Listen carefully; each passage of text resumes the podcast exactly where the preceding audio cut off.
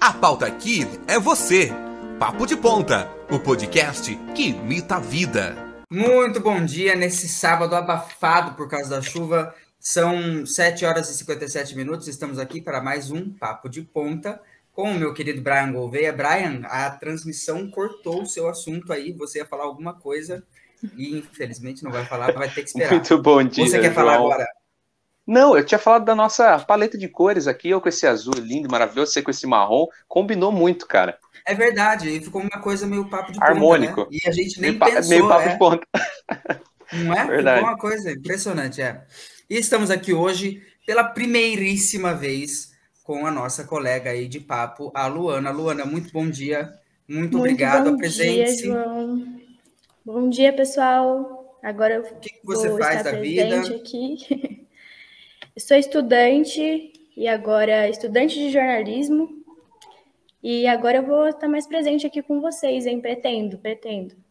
O que, que você faz no papo, Lu? Conta pra eles. Eu eu sou a que cuida das redes sociais, aqui quando vocês é, quando aparecer uns stories lá para vocês no Instagram, pode ter certeza que fui eu que postei. sou eu que vou estar Ela. aparecendo por lá agora. a nossa técnica. E hoje a gente tem uma convidada ilustríssima, ilustríssima, que eu não tenho dúvida que estará nos livros de história da cidade de Valinhos, porque tem algumas conquistas profundamente necessárias e interessantes em questão de diversidade, em questão ah, de, de, de vencimento de batalhas que são no Brasil ainda muito latentes, de um período ainda profundamente colonial, numa cidade eh, profundamente, eu acho isso muito necessário pontuar, numa cidade profundamente racista, profundamente racista, com estruturas profundamente racistas, nós temos aqui hoje a minha, a sua, a nossa, Laís Helena, muito obrigado por estar aqui, viu, querida? Ai, Muito gente. obrigado mesmo. Bom dia, é um prazer imenso estar com vocês. Eu fiquei, eu nem dormi direito, porque eu falo assim: vou conversar com um grupo de jovens, isso me emociona, porque eu trabalhei uma vida inteira com a juventude e eu adoro ver esses jovens prósperos como vocês, ocupando aí posições de destaque, né?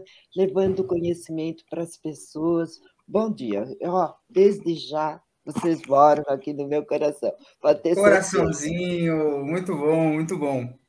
Laís, já vamos começar. Eu vou pedir para você, então, ah, contar um pouco da sua história. Então, qual é a sua profissão? O que você fez até então, até agora? Ah, você tem um histórico com cargos públicos, conte desses cargos públicos. Então, por favor, ah, o palco é seu, pode contar para a gente. Como é que você foi? Você é professora? Como foi isso? De qual matéria? Por favor, conta um pouco para a gente.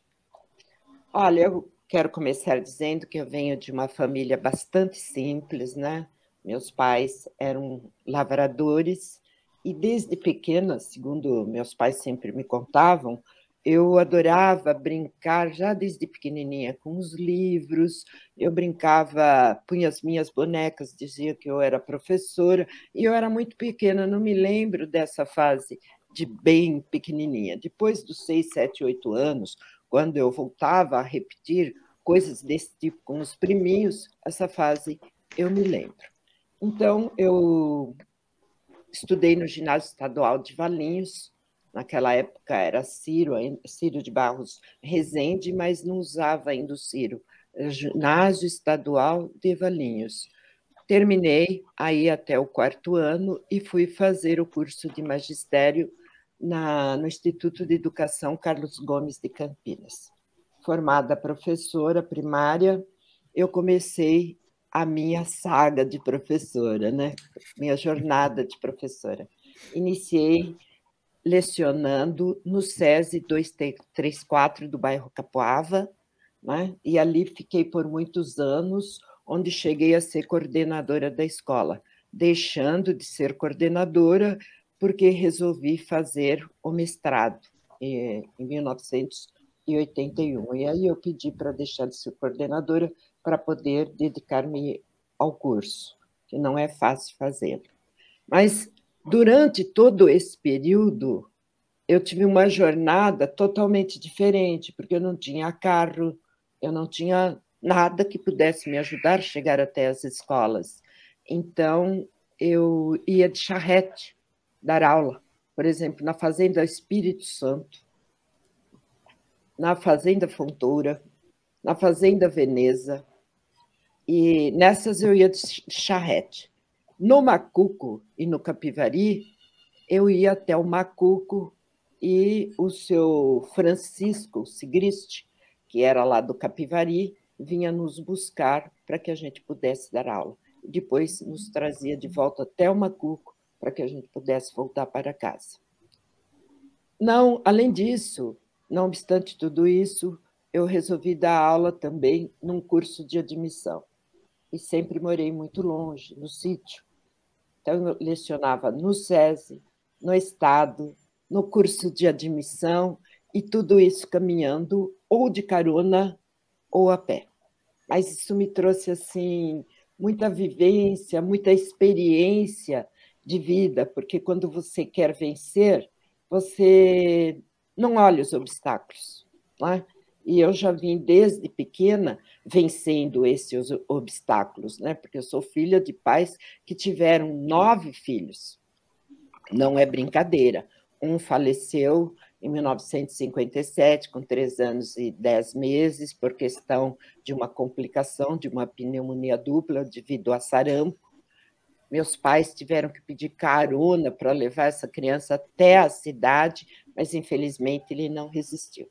Mas a vida seguiu, seguiu com as suas dificuldades. Enquanto criança, houve época que a gente não tinha dinheiro para comprar sequer uma alpargata, né? que aqui em Valinhos se consolidou né? nessa transformação, uma paragata. Então, comprávamos aquela sandalinha de tirinhas de, de couro, e quando essas tirinhas arrebentavam, ou o meu pai pregava com um araminzinho e a gente usava mais tempo, ou muitas vezes voltando da escola, isso acontecia, nós parávamos ali perto do túnel, tinha um senhor antigo que se chamava Senhor Antenor. O senhor Antenor era um sapateiro antigo da cidade e a gente e, e, toda a família aqui em Valinhos, todo mundo era muito conhecido. Então a gente parava ali, ah, esse antenor, minha sandália arrebentou. Ele vinha aqui, ele falava, vem aqui, menina, e pegava uma, uma taxinha, ele chamava de taxinha, e pregava, e assim a vida seguia. Então foram assim muitas dificuldades. Na época do que eu estudava no Instituto de Educação Carlos Gomes de Campinas, eu estava no colegial, quando nós já estávamos aí no terceiro ano colegial, meu pai faleceu aos 62 anos, em 1966. E eu seria a primeira a se formar como professora. Então, ah, dois meses antes, ele havia me dado um anel de formatura, sonhando com essa formatura. Então, foi uma decepção muito grande na minha vida, foi uma fase assim, quando você tem aquele buraco cinza na sua vida que você acha que você não vai conseguir se reerguer mais. Desisti de estudar por um mês. Mas eu estava olhando aí a Luana e o Brian, que são amigos desde, da escola, desde a infância, e assim eu tinha as minhas amiguinhas de infância. E nessa época, uma amiga minha japonesa, Leiko Yamashita, e talvez a família vocês possam conhecer, porque o irmão dela tem um bar bem lá na esquina da, do Sinaleiro do Caetano, centro, né? bem ali na esquina entre Rigeza e Caetano. Então, é dessa família Yamashita. Ela ia no sítio, na chácara, conversar comigo. Não, mas são, todos os professores estão perguntando de você. Você não já faz, faz mais de um mês que você perdeu seu pai, mas seu pai vai ficar muito triste se você desistir, era o sonho dele. E minha mãe dizia a mesma coisa, porque minha mãe ficou viúva aos 51 anos, com oito filhos, e morando no sítio. Dá para vocês imaginarem as dificuldades enfrentadas, né? E por questão dessa amizade, acabei voltando, continuando e terminando o curso. Terminando o curso, resolvi fazer o curso de especialização aperfeiçoamento de professores primários e não pude fazer a faculdade. Por quê? Porque na época minha mãe não podia, de jeito nenhum, bancar o custo de uma faculdade para mim. Parei por três anos. E nesses três anos eu fui ajudando a família e, ao mesmo tempo, fui me organizando, porque era meu sonho fazer a faculdade. Então, depois de três anos, eu entrei no O Curso, lá em Campinas, para fazer um período preparatório. Entrei na PUC. Entrei na PUC, no Instituto de Letras, e fiz o curso de, uh, de Letras Anglo-Germânicas. Né? Estudei um pouquinho de alemão, não dá para falar alemão, não, mas dá para ter um pouquinho. Achei assim muito difícil, né? É e difícil. essa trajetória foi assim. Aí, terminada é, essa fase né, de, da, da faculdade, resolvi fazer o mestrado, foi quando eu já lecionava em vários locais. Fiz o mestrado, não foi fácil fazê-lo, né? escolhi um tema aí a relativização na redação escolar, porque o meu mestrado ele não foi em língua portuguesa, ele foi em linguística. E a linguística ela é um pouco mais livre, né? Que você pode se expressar, você passando a ideia daquilo que você quer dizer, você fez a comunicação, você está basicamente certo, né? Então, como eu sentia uma dificuldade muito grande dos meus alunos em usar os, os pronomes relativos, né? quando usar o cujo, quando usar o que, o qual, essas coisas todas, eu resolvi fazer a minha tese nesse sentido. E assim foi feito. Então, mais ou menos foi isso, a minha trajetória até chegar à faculdade. Né? E aí resolvi também lecionar no curso superior. Comecei aqui na, na Rede Anguera, nos primeiros anos, le, lecionei por uns quatro anos, não chegou a quatro, aproximou-se, mas acabei desistindo, porque as salas eram com 90 alunos, eu já tinha um problema de roquidão, então resolvi desistir. E também financeiramente não compensava. Compensava mais eu ficar dando aulas aqui, lá e acolá, para ganhar um pouquinho mais, porque a faculdade hoje não sei como está, né? Deve estar bem melhor, mas na época que iniciou era muito difícil, não tinha esses recursos todos que hoje tinha, que hoje tem, né? Não tinha microfone para você falar, era difícil você falar numa classe para 90 alunos. Eu acabei priorizando aqui a minha a minha laringe, né? a minha faringe, a minha voz, e acabei deixando. Ô Laís, a senhora tinha comentado logo no começo da sua fala é, alguns locais onde você trabalhou. E eu percebi que você falou com bastante intimidade nome de duas propriedades aqui de Valinhos, a Fazenda Espírito Santo e a Fazenda Fontoura. Qual é a relação é, da senhora com essas fazendas? Né? É, no caso, você falou que, que trabalhava lá, certo? Mas é, também comentou sobre a sua família. Eles moravam ali na região? Como que, que era? Não, não. A minha família chegou a Valinhos, meus avós paternos, por volta de 1857. Eu acho que foi, acho, não tenho certeza, que foi a primeira família negra a chegar, da raça negra a chegar em Valinhos. E aí, Valinhos era muito pequena, distrito ainda, né, de Campinas, aquela coisa toda. Meus, meu avô, Samuel Antônio, tinha uma vivência muito grande com os italianos. Né?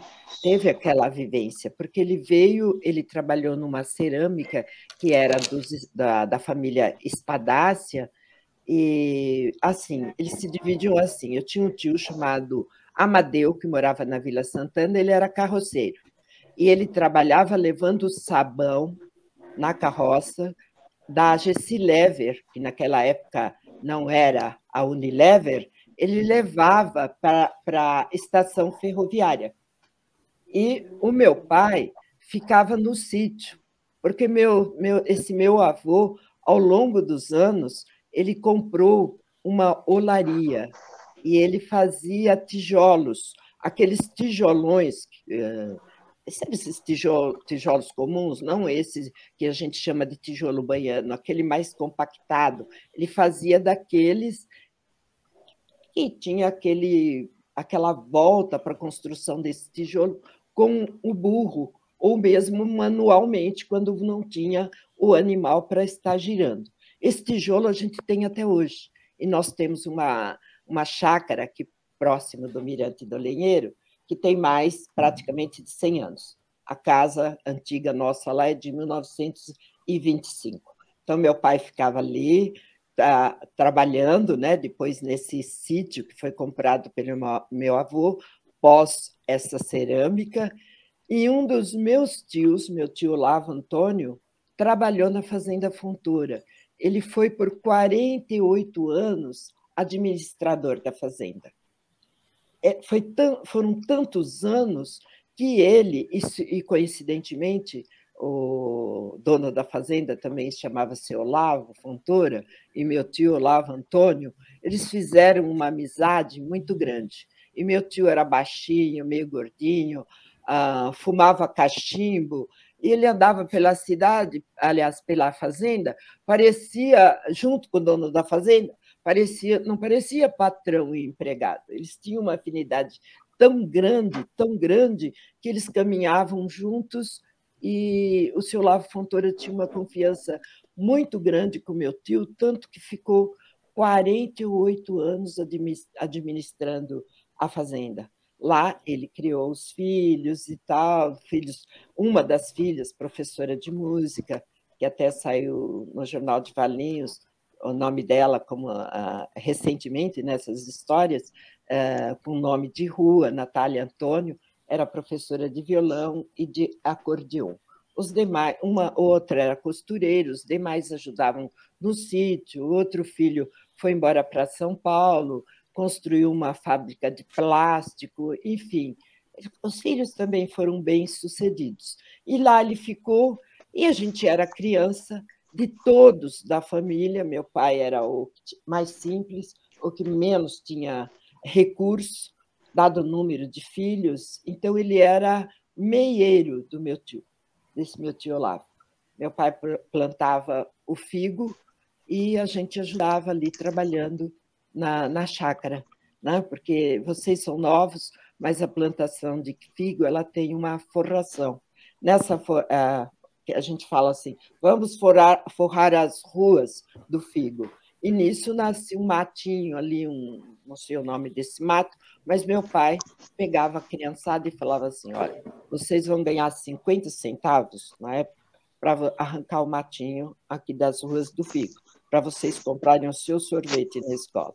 Ah, quem que não queria? Só tinha um dos irmãos que era mais, mais danadinho. As meninas todas corriam arrancavam os matinhos. Ele ficava embaixo do pé de figo e falava assim: ah, tá muito quente, fica aí, depois a gente divide, né? Só é, o Bié, o Bié, aquele que gosta de tocar, Bié é uma figura, meu irmão, né? Hoje já está com mais de 70 anos, mas ele é uma figura assim maravilhosa.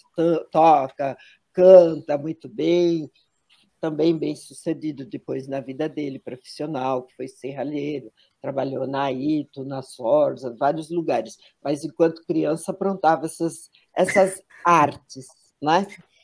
Então, é, tempos depois eu voltei e para lecionar nessa fazenda, na Fazenda Fontoura, onde eu ia de charrete. Então, meu vínculo com lá, além de meu tio, da família do meu tio, morar na fazenda, eu acabei sendo um dia professora nessa fazenda.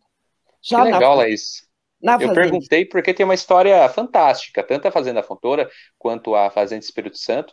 Aliás, locais que devem ser preservados aí. Manda um alô para a família que é dona da propriedade, principalmente da Fazenda Espírito Santo, que tem um casarão de 1860 e ali também resquícios da, do uso da mão de obra escrava durante o século XIX. E tudo isso que está ali, não digo escondido, mas omitido da população valiense e que deve ser preservado. Por isso que eu, eu perguntei da relação, porque é fantástica a, a história. Fora que Serra dos Cocais, um lugar que é épico, é, é lindo demais. Maravilhoso, que tem que ser preservado, sim. E eu lecionei uh, vários anos, porque era diferente uh, como é que funcionava essa questão de lecionar nas escolas, chamava escolas isoladas. Você ia para uma classificação dentro do Alves Aranha, que era a escola sede, e naquela época nós, professores novatos, evidentemente não concursados, esperávamos a colocação de todas as professoras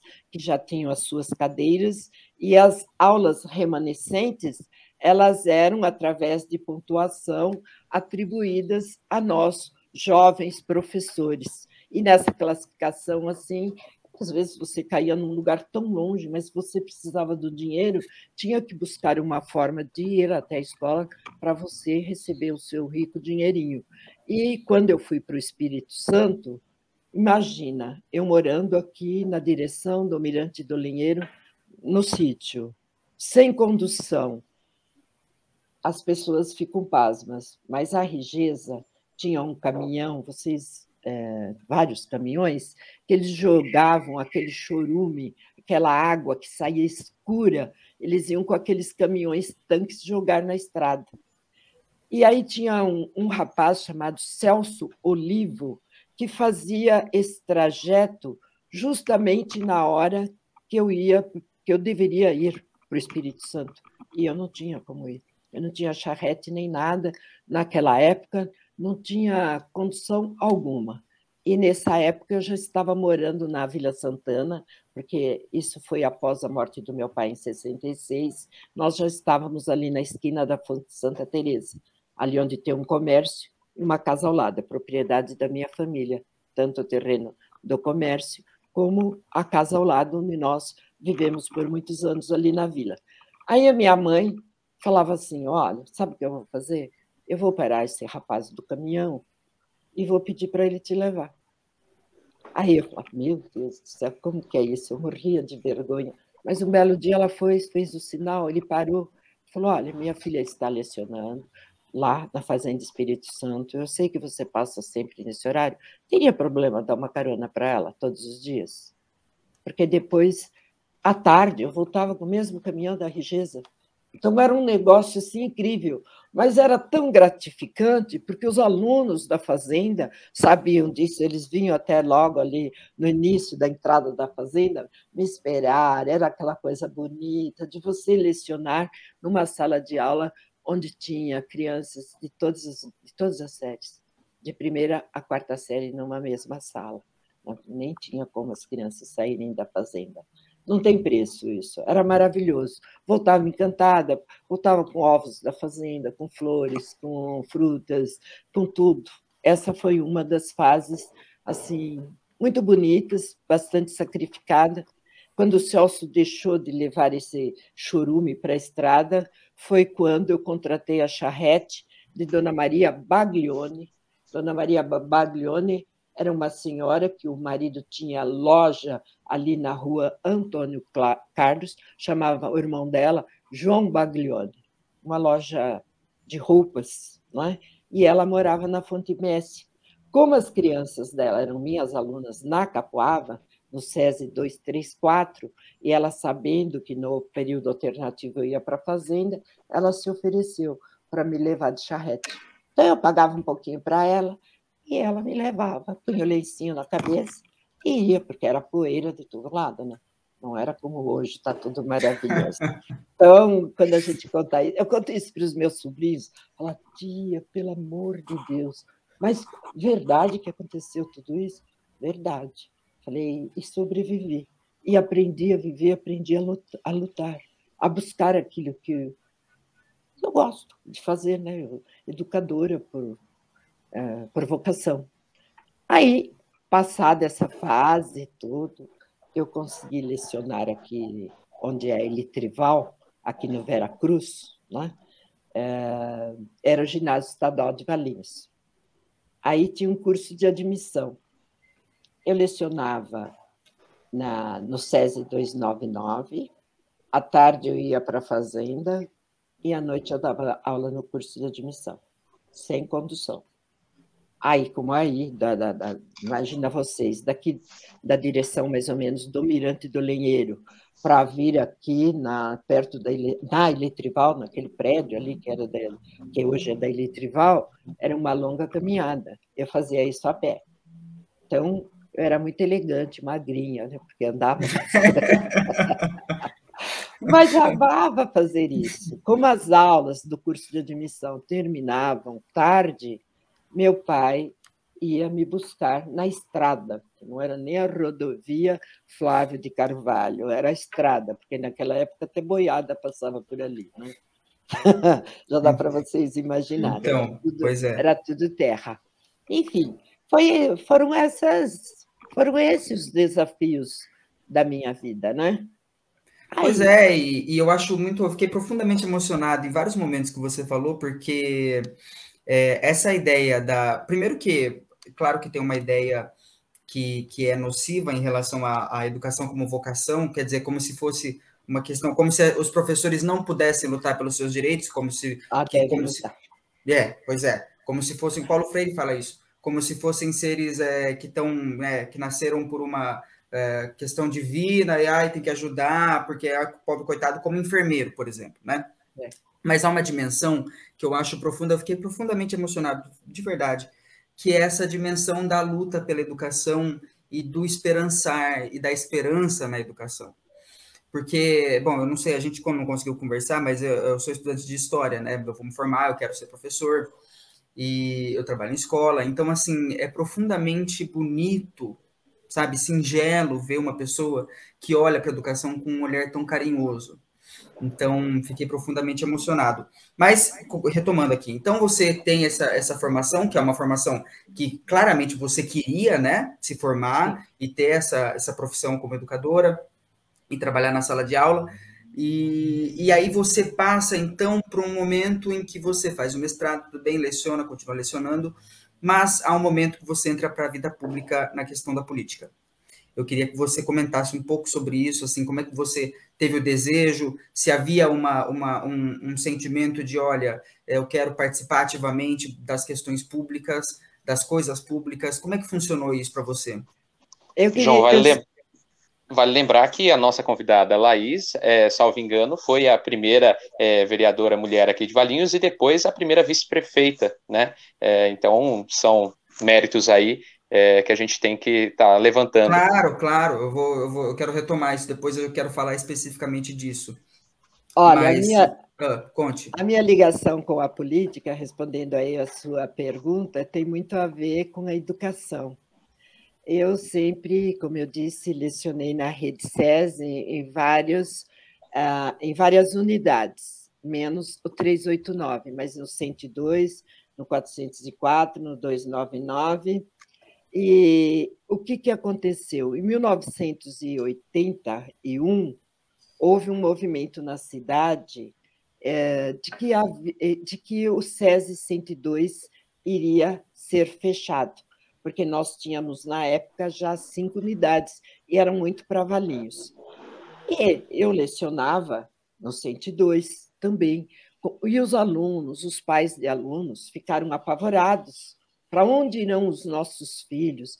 Ao nível, a qualidade de ensino do SESI era considerada uma qualidade diferenciada, como, praticamente quase como uma escola particular, com mais um pouquinho mais de recursos do que nós dispunhamos na rede estadual. E isso suscitou em mim e mais dois, três professores da rede a vontade de lutar para esse não fechamento fomos chamados a atenção pelas nossas coordenadoras, uma delas, a professora Maria Cecília Amaral, que foi secretária de Educação, coordenadora nossa por muitos anos, muito querida na cidade, e nos chamou particularmente um a um, e ela me disse o seguinte: vocês estão colocando a cabeça a prêmio, vocês estão lutando com uma entidade privada e eles não admitem esse tipo de coisa. Tudo bem, mas nós somos professores, defendemos o nosso trabalho, o trabalho dos nossos colegas, defendemos os nossos alunos e o desespero dos, dos pais. Nós não vamos parar. E aí nós começamos a escrever a sair, saímos, chegamos a fazer um, um dossiê de tudo que desenvolvíamos no SESI, e sem saber o que fazer com tudo aquilo, aquele movimento, contrariando os coordenadores que sabiam que era uma luta justa, sim, na, só nos chamaram atenção, porque para a gente preservar o emprego, nós buscamos um político. E naquela época foi o Francisco Amaral, que era deputado federal e é, depois, posteriormente, prefeito de Campinas. E ele foi assim demais conosco. Ele nos atendeu, porque nosso pedido foi assim: nós queremos conversar com o ministro da Educação. Olha o atrevimento nosso, nós caipiras de Valinhas, queríamos conversar em Brasília com o ministro. Não tinha dinheiro, colegas, nós fazemos uma vaquinha, vocês vão de ônibus, né? Uh, e, e, e, lá vocês se viram, não sei o quê, porque avião não dá, todo mundo nos ajudou e fomos. Fomos em quatro. Prof... Eu, eu, professor Inani, que era de Ciências Sociais, de Estudos Sociais, professor, professor João Marcos, professor Pedro. Nós fomos para Brasília. Ficamos no apartamento do deputado Chico Amaral, muito bem tratados, carro à disposição e tudo, que nos levou também até o palácio. Conseguimos 40 minutos de conversa com o então ministro da Educação, Marco Maciel. E naquela época ele recebeu o nosso dossiê, a história do nosso trabalho, o amor todo que a gente tinha, a gente chorava pela escola, tá? E ele nos deu uma notícia, ele falou: "Olha, na próxima semana eu vou ter uma reunião com o Vidigal, que na época era o presidente da Fiesp, ele falou: e é, eu vou ter uma conversa com ele e nós vamos cessar essa história desse fechamento da escola. Vocês podem voltar tranquilos para Valinhos e tal. Tá bom, voltamos muito felizes, demais felizes para passar essa notícia para os colegas, para os alunos, pais de alunos. Então, foi uma sensação maravilhosa, que durou um ano. Depois do CS 102, acabou sendo fechado, para tristeza nossa. Mas isso chamou a atenção das pessoas, né? Porque eu nunca arredei pé diante de luta nenhuma. Aí eu fui com um belo dia, fui surpreendida pelo Ari de Oliveira Campos, que era dono da Volkswagen ali na bem no centro aqui da cidade, né? Eles tinham um, um, essa agência. E ele apareceu um domingo na minha casa e veio, olha, vim fazer um convite para a professora. 1981. Nós viemos, era o PFL. Vim fazer um convite para a professora sair candidata a vereadora pelo PFL. Levei um susto. Nunca tinha pensado. Eu não, não tinha feito nada daquilo pensando em política. Jamais, não passava sequer nada pela minha cabeça em termos de política. Eu nem nunca tinha ido a um comício, nem nada disso.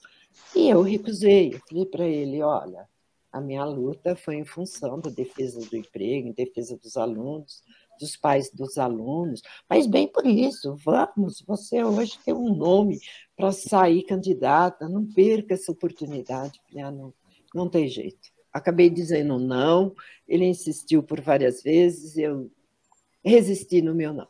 Passado algum tempo, né, lá vem outro candidato a prefeito de 81 até 88, cada vez que me encontrava na rua, eu falava, professor, você vai ser candidata a vereadora, eu vou ser candidata a prefeito e você vai ser candidata a vereadora agora em 88. Ah, não brinca, eu não vou, eu já disse não uma vez e vou continuar dizendo não, porque não é o meu objetivo.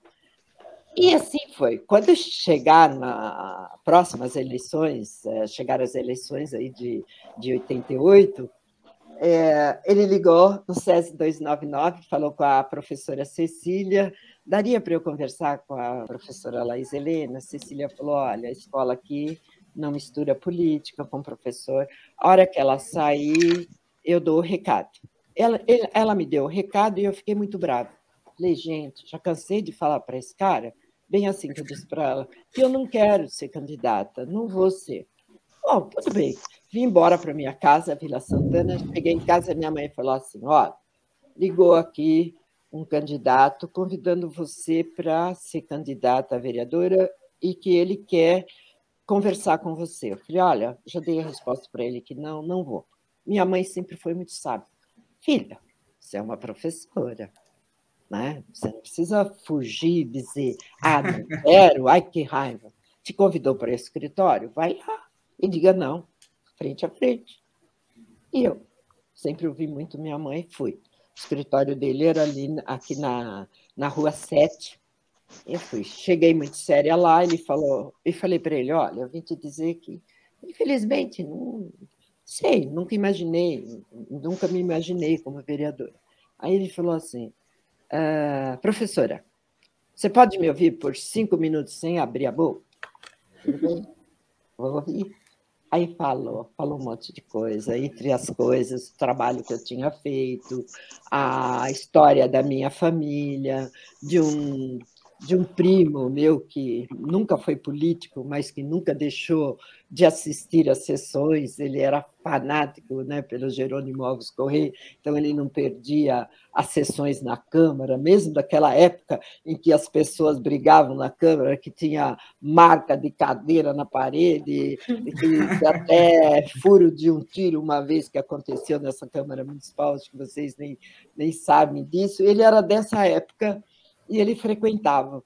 Falou: oh, você deve ter algum sangue político, alguma coisa. Mas tudo bem, eu só vou encerrar minha fala dizendo o seguinte para você. O cavalo não passa selado duas vezes à nossa porta. Às vezes é preferível você se arrepender por ter tentado do que lá na frente você se arrepender por nunca ter tentado e ter tido essa oportunidade. Então, pensa bem. Me balançou na hora. Falei, poxa, será que eu estou errando? E aí eu falei, tá bem. Hoje é o último dia, vou fazer minha inscrição aqui enquanto vereadora. Não garanto para você, enquanto candidata, não garanto para você que eu vá participar de todos os seus comícios, mas, professora, venha no primeiro. O primeiro foi aqui no Jurema.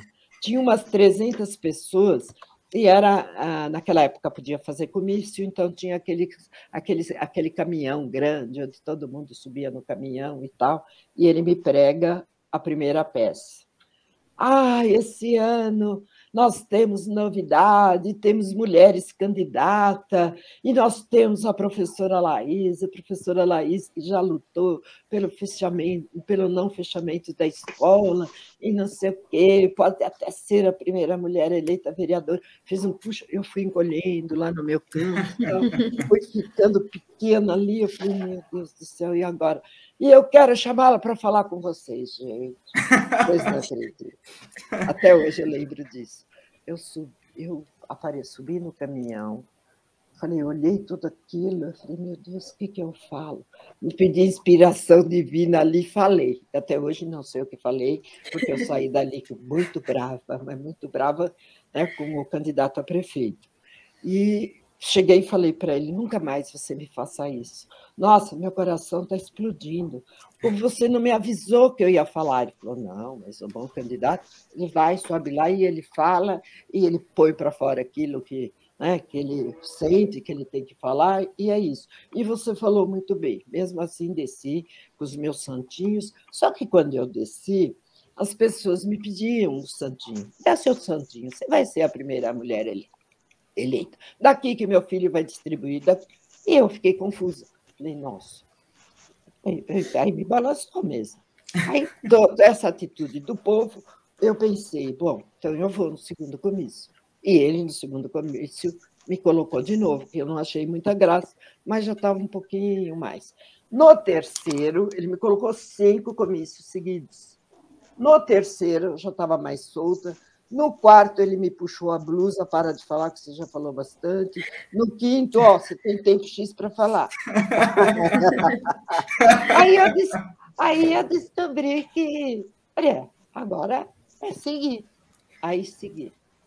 Ah, andando na cidade, conversando, passando ali na rua Antônio Carlos, na ótica Valiense, parei na ótica do Sérgio da Ótica. Ah, ele, eu, eu era professora do Rogério, que hoje é ortopedista, da Solimar, da, das filhas dele. Sérgio, vim pedir aqui para você me ajudar, né? Sou candidata. E aí? O que, que você está achando? Ah, Comecei com muito, muito tímida, mas agora já estou um pouquinho melhor, preciso de ajuda. Quantos votos você acha que você, que você consegue? Ó, oh, que pergunta, para quem nunca tinha vivido nada da política. Eu falei assim para ele: ah, eu acho assim, né? Minha família é antiga de Valinhos, lecionei tanto tempo, leciono há tanto tempo na cidade, eu acho que 1.500 votos. Ele deu uma gargalhada estrondosa, mas daquela, imagina alguém escancarar numa gargalhada. E eu parei e fiquei olhando para a cara dele assim, falei alguma bobagem? Ele falou, falou, divida por três. Eu falei, aí, é. aí eu falei assim, nossa, é assim? Falou, é. Todo mundo vai te prometer voto, todo mundo vai dizer que você é ótimo, todo mundo não sei o quê, mas todo mundo tem candidato aqui, tem lá, colar, mas ninguém nunca vai dizer que não vai votar em você. Então não sonhe com 1.500 votos. Divida por três e, e olhe lá, e comece seu sonho por aí. Mas siga, eu fiquei uma decepção tão grande. Eu falei, nossa, mas será que é tudo isso, né? E foi. Passa, vem as eleições, tal. Eu fui eleita com 314 votos. O que ele disse, é menos, né? Ele mandou dividir por 3.500. Pois é. Tinha que dividir aí por 5. E foi assim. Mas conseguiu entrar, né? Consegui entrar. A primeira mulher, após 35 anos de emancipação política do município. E aí, eleita vereadora. E agora? Meu Deus, ia ser uma vereadora, né? o que, eu vou ter que fazer? Então, na primeira sessão, lá vou eu, 16 homens, só eu de mulher, sentei-me lá na cadeira, fiquei, falei, ah, não vou abrir a boca aqui hoje de jeito nenhum, né? Fiquei observando o que era que era uma indicação, o que era o projeto, o que era isso, aquilo, para mim tudo era uma novidade. Fiquei prestando muita atenção em tudo o que acontecia. Só que eu fiz isso na primeira sessão, nas, e nessa sessão eu tinha um aluno do SESI 99, é, da família Beth. Tem o Beto Beth, tem o André, que eles têm uma gráfica ali na Avenida Paulista, ele falou assim: professora, que decepção.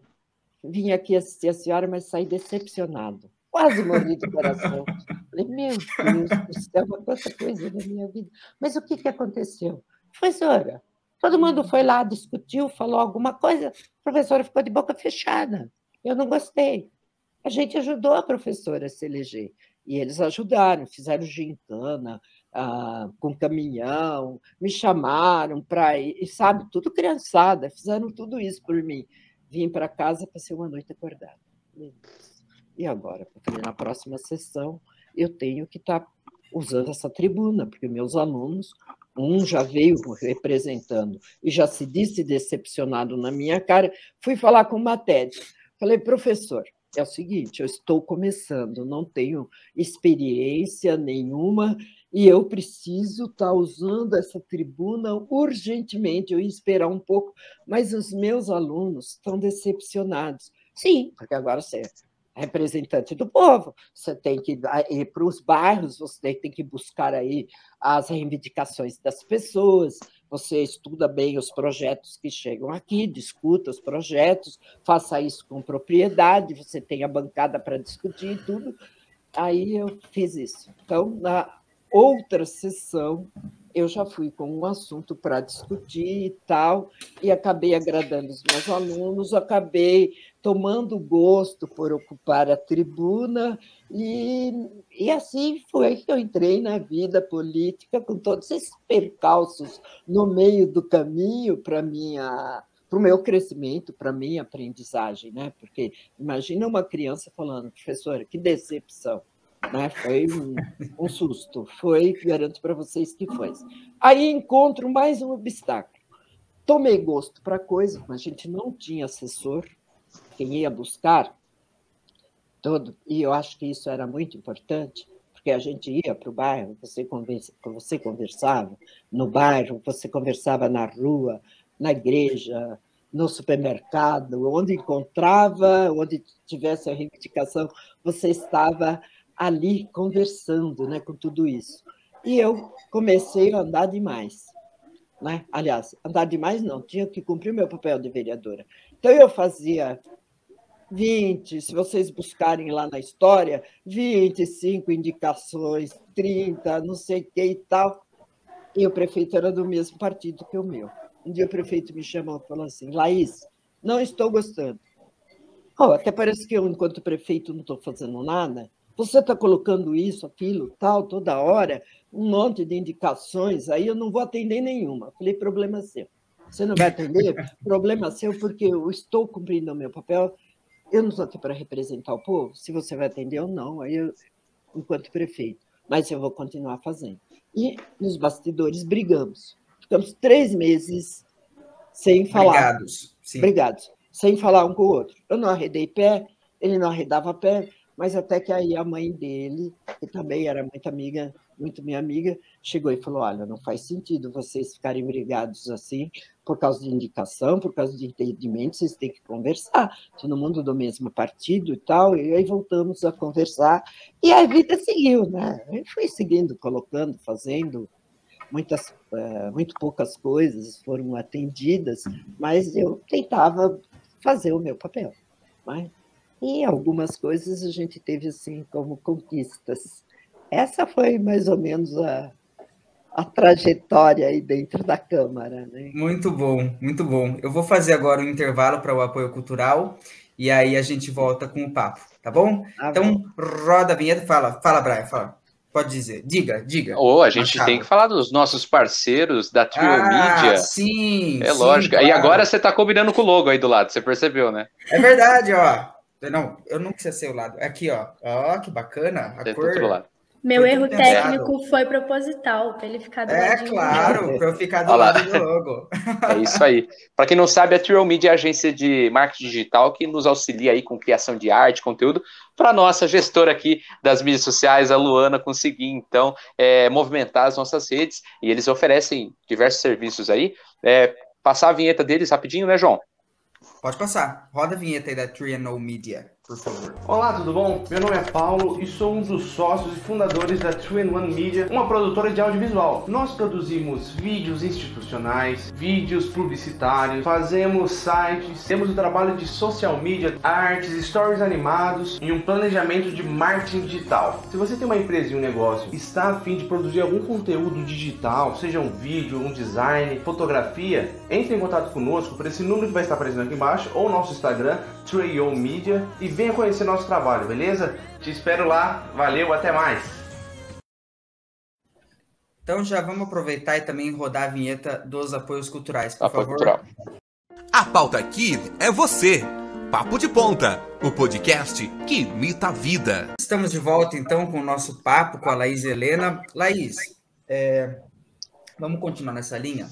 Eu queria perguntar para você, a gente diga, olha, esse cara, eu vou falar um negócio para você, o meu louro José aqui. Não... Fala, Brian. Diga, abra seu coração, amigo. Que não, que o que, que, você, que, você ia perguntar? A gente pode juntar as eu duas. Ia... O que que era? O que, que, o que, que exatamente? Que fala só que eu falo a minha. Eu queria falar de um tema atual. O que, que, aconteceu é? nesses últimos dias, meio ambiente. Pode falar, pode falar. Queria, depois eu, eu queria Pode falar. Perguntar. Oh, beleza, então. Laís, é, eu andei dando uma olhada num requerimento recente de autoria do vereador é, Gabriel Bueno, onde ele perguntou para a prefeitura a quantidade de empreendimentos imobiliários é, que foram criados aqui e aprovados né, é, em Valinhos de 2004, o ano que eu nasci, até é, o ano passado, né? E o que eu percebi com as informações é que a gente teve aí é, três gestões nesse período, né? A gestão do nosso ex-prefeito Marcos, né? é, a gente teve a gestão do prefeito Cleiton Machado e a gestão é, Orestes, na qual a senhora foi vice-prefeito. Né? É, e das três gestões, a gestão que mais tempo permaneceu é, no comando foi a gestão do prefeito Marcos, ex-prefeito Marcos. É, lógico, então, é, na quantidade de empreendimentos aprovados, ele sai na frente, ou seja, é, no período no qual ele esteve ali é, no poder, foi o período no qual mais se aprovou empreendimentos imobiliários em Valinhos. Logo depois, você vem, é, em seguida, a gestão que mais é, aprovou empreendimentos, a gestão Clayton e depois a gestão Ores. Eu queria perguntar para você, diante desse cenário, agora, esses últimos dias, a gente teve alguns acontecimentos tristes, né? A questão aí da, do aterramento da lagoa da antiga Rigesa, que voltou a acontecer, né? E que está ligado, querendo ou não, com a questão da especulação imobiliária e com a questão também de novos empreendimentos imobiliários aqui em Valinhos. E você também teve uma outra questão muito delicada nessa semana, que foi a questão do despejo do acampamento Marielle Vive indo para Itatiba. Eu queria saber, é, no período que a senhora esteve como vice-prefeita, como que foi essa tratativa, visto que a partir dessas informações, a gestão Orestes ela foi a gestão é, que, é, em, em, média ali, foi a que menos aprovou empreendimentos né, imobiliários é, foi por uma questão ambiental, foi por ter ficado pouco tempo, né? Porque se a gente for ver a questão, é, o Marcos ficou bastante tempo, então na lógica ele teria mais tempo para conseguir é, passar a boiada, digamos aí, né? Então, nesse sentido, eu queria fazer essa pergunta para você. Olha, é uma pergunta difícil, mas é o seguinte. É... Ele falou que eu deixo as pessoas de saia, é, de saia, é, as pessoas saia curta. Tenho, é ele. Não tenho, não tenho assim nenhuma restrição em responder não. Não foi por acaso, por ter ficado pouco tempo, não. Nós tivemos uma secretária aí do planejamento, também escolhida a dedo, que fez uma análise muito profunda na Secretaria do Planejamento, com muitas exigências e também fazendo um trabalho bastante sustentável, né? porque ela tinha também esse propósito a nossa administração, nós tínhamos já um combinado né, de fazer algo que realmente pusesse a cidade de uma certa maneira nos trilhos. Mas eu vou dizer para você, não é nada fácil tomar uma atitude como Orestes tomou. Acaba sendo uma figura uh, considerada, não sei se diria antipática, mas não uma, uma, uma figura que agrade. Vocês perceberam que ao longo da nossa gestão nós tivemos basicamente uma oposição ferrenha de Câmara, de tudo, porque as, teve muitas facilidades na nossa gestão. Não, não, não abrimos muito para essas facilidades. Era um dos nossos propósitos, sempre foi. E foi uma administração muito séria. Orestes pode não ser, não ter aquele carisma político, mas como administrador, eu dou nota 10 pela coragem que ele teve que, que ele teve de enfrentar todos esses desafios e enfrentou. Mas tem um preço, né? Tem um preço e o preço veio também. Porque quando você facilita tudo, é tudo mais fácil, todo mundo é, te apoio, faço isso, faço aquilo. Mas quando você não apoia, seja de lado de câmara, seja do lado de quem for, né? E cada um que está me ouvindo está entendendo o que estou dizendo, é bem assim. Todo mundo vai contra. Você entendeu? É difícil você levar a coisa muito ali naquela retidão, você levar nos trilhos. E eu tenho certeza que nós levamos. Haja vista Hoje... que nós, nós temos as nossas contas de 2017, 18, 19, só falta 2020 ser aprovado. E algumas delas já, já, ah, já aprovadas estão lá na Câmara, só falta a Câmara, né? Se já foi aprovado lá em cima, eu acredito que aqui não tem o que fazer. Então, não foi por acaso, porque a gente tem que conservar, colocar um pouquinho mais valinhos nos trilhos, plano diretor que levamos para a discussão, foram empecilhos de todos os lados. A população foi ouvida, talvez não tenha sido ouvida assim tão intensamente, mas foi, onde já se viu uma cidade ficar tantos anos sem atualizar esse plano diretor, como vem acontecendo na nossa cidade. O que a gente pode esperar de tudo isso? Né? É... Uma... Não dá para você esperar grandes coisas. Então deixa, não foi deixa, por acaso. Não. É que na questão antes, do plano diretor. Não, pera, pera, só um minuto. Antes de você fazer a sua réplica, uh, nós temos apenas sete minutos, tá? Uh, só lembrando que então aí o programa, infelizmente, terá que, que, que acabar. Então, só para a gente mediar o tempo melhor aí, tá bom? Mas pode falar, diga. É, eu ia comentar, João, a respeito do, do plano diretor, né, que a Laís tinha falado, né, que houve a proposta do plano diretor na gestão Orestes, mas que, ao meu ver, eu fiz análise também é, de todos os projetos, e você, basicamente, na questão ambiental, é, você loteava boa parte da Serra dos Cocais. Então, eu entrou acho. Esse, entrou, entrou essa empecilho, né? É, é, é um pouco contraditório. É, enfim, mas dessas informações que foram é, conseguidas pelo requerimento do vereador Gabriel Bueno, eu achei interessante porque é, a gestão é, do Marcos foi a gestão, então, que desde 2004 para cá mais aprovou empreendimentos imobiliários.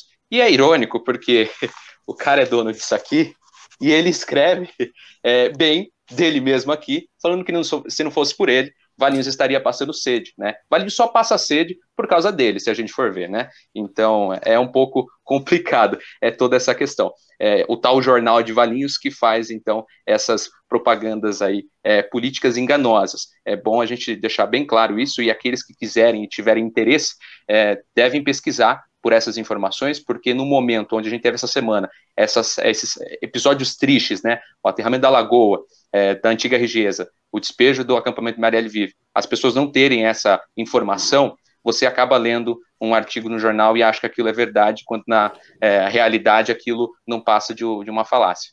Olha, é, você disse uma verdade assim muito grande aí, falta informação, né? As pessoas têm que realmente se informar, como você fez uma crítica construtiva aí quanto ao loteamento das Serras dos Cocais, que eu concordo que também lá a gente tem que preservar, nossa, parte da nossa história, uma das poucas coisas que ainda restam aí, né? Porque tudo está tá sendo, a gente não tem nada contra os empreendedores, mas tudo que tem que ser feito daqui para frente tem que ser de forma sustentável e muito bem sustentável, para que não possamos perder a qualidade de vida que Valinhos sempre teve, porque senão a coisa descamba. Se outro prefeito também ah, ah, tiver empreendimentos, como teve no passado, exagerado, o que será de Valinhos? Né? Nada contra os empreendedores, todos poderão continuar empreendendo sustentável, de acordo com o que a população realmente espera, busca para a nossa cidade, eu acho que esse é o caminho. Porque o progresso ele existe, o desenvolvimento existe, ninguém vai conseguir freá-lo, ninguém. A gente pode sonhar em freá-lo, mas não vamos conseguir. Né? É, é, faz parte, é uma coisa inexorável, não tem como você mudar tudo isso, concorda? Mas você tem como fazer de uma maneira melhor e preservar aquilo que nós temos. Quando fala da falta d'água de Valinhos, nós temos várias re regiões nossas com mananciais. Estão sendo explorados para trazer mais águas para a nossa cidade? Essa é uma pergunta que a gente faz. Não. Será que se tivesse sendo explorado, nós não estaríamos numa situação totalmente diferente? Né? Existe tudo isso. A gente tem que ter essa reflexão, sim. Doa quem doer, né? Porque quando você mexe nessa questão, uma questão que todo mundo considera delicada, sai falando, ah, é contra o empreendimento, é contra isso, contra... ninguém é contra nada. A gente quer a coisa correta, de uma maneira que a cidade não perca a sua qualidade. Eu acho Ela, que é bem por aí. Você comentou sobre a questão da crise hídrica. Ao meu ver, Valinhos não falta água, Valinhos falta planejamento. Isso visto que qualquer pessoa que pode acessar meu Instagram hoje lá, eu publiquei três, é, duas fotos, eu vou publicar hoje a terceira, de locais que são pouco frequentados aqui em Valinhos, onde você tem é, recursos hídricos assim em abundância. É, você tem a Fonte Sônia, a própria Fazenda Espírito Santo, tantas outras propriedades dos Cocais, está escondido, Parque Valinhos, Mata da Tapera, enfim, tantos lugares que existe recurso lá, só que não é visto pela população, né? É interessante, eu citei, não é nem fazendo propaganda no meu Instagram, mas para quem tiver curiosidade de ver também foto da Lagoa do Rigés quando ainda estava cheia, lá tem registros é, desse momento. Então é, é, é, muito triste, Laís, ao meu ver, como eu havia comentado, em Valinhos não falta água, falta planejamento. E eu espero que nesses próximos anos isso mude. Eu assino embaixo e concordo em gênero, número e grau. Não falta água, não. Desse jeito que estão mostrando, não falta mesmo. Né? Quem quiser ficar chateado, porque eu estou dizendo, eu fico observando, pensando. Poxa, poderia ser feito de uma maneira diferente. Pode ser feito. Nossa cidade tem condição de fazer. Tem. É só entrar vontade política. E, por enquanto, eu acho que está faltando. Um dia eu vou ser cobrada pela minha fala, mas eu vou sustentar sempre o que eu estou dizendo e concordando com você, porque é uma realidade. Não falta água em Valência. Essa é a minha opinião. Tanto que me surpreendeu quando veio todo mundo tão rigoroso. Nós vamos ter até que comprar, fazer, não sei o quê. Nossa, mas de um dia para o outro, de um ano para o outro. Eu fiz parte, enquanto vice-prefeita, fiz parte do consórcio PCJ, ah, do consórcio PCJ do Rio Capivari Piracicaba. Não perdi uma reunião sequer, acompanhei, porque Orestes me deu essa oportunidade, eu representei no Conselho de Desenvolvimento da região metropolitana de Campinas, em todas as reuniões, nas câmaras temáticas, em tudo que vocês possam imaginar. Então, estou por dentro do que eu estou dizendo. Eu não estou aqui lucubrando, não, inventando, não. Não falta. E esse, e esse planejamento, Laís, é um planejamento de, de anos, não é uma coisa que dá hoje para se colocar a culpa, por exemplo, na gestão atual da capital Lucimar, mas é uma coisa que, voltando lá atrás, o nosso querido ex-prefeito Marcos poderia ter evitado, né, parando de aprovar empreendimentos imobiliários, talvez fazendo algo a mais, ou é, depende, porque se a gente entra na questão da, da obra do século, que depois virou a dívida do século, não sei bem se aquilo foi necessário, é, se hoje a gente não tivesse, talvez, como ele bem fala também no jornal dele lá, Valinhos passaria sede, mas eu acho que eram atitudes que deveriam ter sido tomadas lá atrás. Eu acho que na época dele, do Vitório, um planejamento que hoje estaria tendo reflexo. Eu acho que a gente teria menos dor de cabeça nesse sentido. Então a culpa não é da gestão atual, a culpa é das gestões que passaram lá e não fizeram nada, né? Nesse sentido lá atrás, porque é um planejamento a longo prazo, não é algo do dia para a noite que a gente faz. É planejamento. Eu não critico assim eh, tanto a, a, a, obra do século. Pode ser que, como você disse, que ela seja necessária, mas isso não eximia de um, plan, de um planejamento mais aprofundado para que hoje a gente não chegasse na situação que se diz. E eu digo também com orgulho que na nossa gestão após muitas tratativas em, Vali, em Brasília, nós conseguimos, na nossa gestão, reduzir essa obra, é, aliás, o valor dessa obra, que é exorbitante e que impediu Valinhos, até então, de estar recebendo qualquer benesses de Brasília para empreendimentos, para investimentos e tal. E a partir desse parcelamento, pelo menos, ser cumprido, e eu espero que a capitã Simara cumpra isso, porque é um ganho para a nossa cidade, nós poderemos receber outros benefícios. Né? Então, isso é muito importante.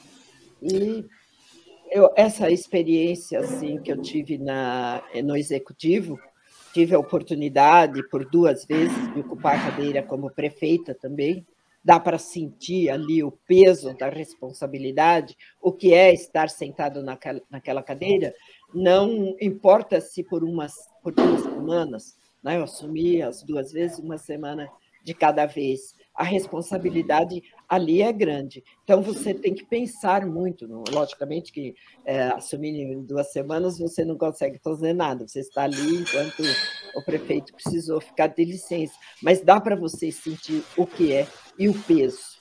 Tá? Dá para verificar que dá para você conversar com o povo, ouvir um pouco mais na minha primeira semana, eu abri uma audiência pública. Apareceu quase ninguém, mas eu abri. Se o povo quisesse vir, teria vindo, né? pelo menos para discutir, levar alguma ideia. A gente tem que fazer isso. Tem que caminhar dialogando, conversando, porque senão não vai, não vai agradar ninguém. Nem Cristo agradou todo mundo, mas a gente pode, pelo menos, agradar a maioria. Eu entendo isso, a gente pode agradar a maioria, desde que você passe a ouvir. Né?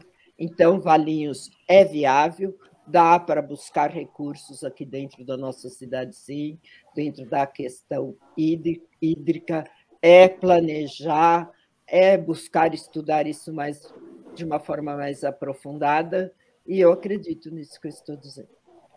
Eu Bem vou ter que, que, infelizmente, encerrar o papo. Tudo bem? Não quero ofendê-los, o papo está muito bom. Mas é, acabou. Infelizmente, nós estouramos o tempo aí. O papo de ponta desse sábado uh, já está no fim. Brian, como sempre, muito obrigado. A sua presença é ilustríssima.